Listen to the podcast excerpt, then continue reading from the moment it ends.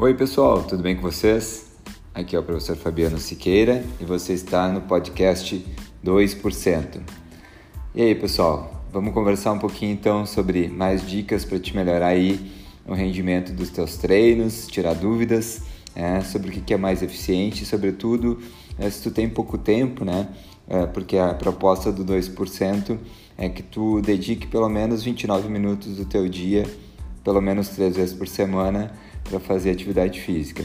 E, e, dentro desse, desses 29 minutos a gente tem que tentar tirar o melhor proveito possível. Claro que se tu tem mais tempo para dedicar, ótimo, né?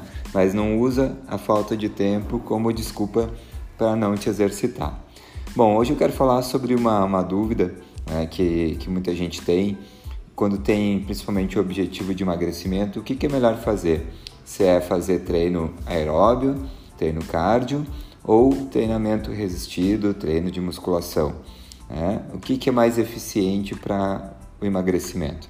Então vamos lá, vamos falar um pouquinho. Vamos pensar o seguinte: se eu estou pensando em, em, emagrecimento, eu tenho que pensar em déficit energético, ou seja, o que eu gasto, né, as calorias que eu gasto tem que ser em quantidade maior do que eu estou ingerindo. E como é que esse processo então pode acontecer e como é que o exercício pode ajudar? Na verdade, a alimentação é um fator muito importante, né? Mas o exercício vai funcionar como um impulsionador desse processo, vai amplificar essas respostas né, aliadas à dieta. E uh, essa, esses dois tipos de exercício, o, o, o, aeróbio e o resistido, eles, eles funcionam com mecanismos diferentes no nosso corpo. E é isso que é importante a gente entender então para criar a melhor estratégia de treino. É, na musculação, no treino resistido, por exemplo, é, o que, que acontece? A gente consegue, através desse tipo de exercício, melhorar a nossa taxa metabólica basal, a gente consegue aumentar essa nossa taxa metabólica basal.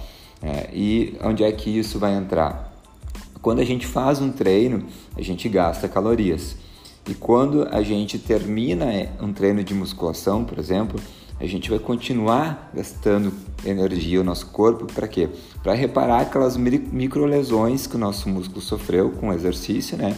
Que é onde vai acontecer todo o processo de aumento de massa muscular, de regeneração das fibras musculares. Isso tudo demanda energia, né? Então a musculação ela é muito importante para isso, porque ela gasta calorias durante e também após né, o exercício.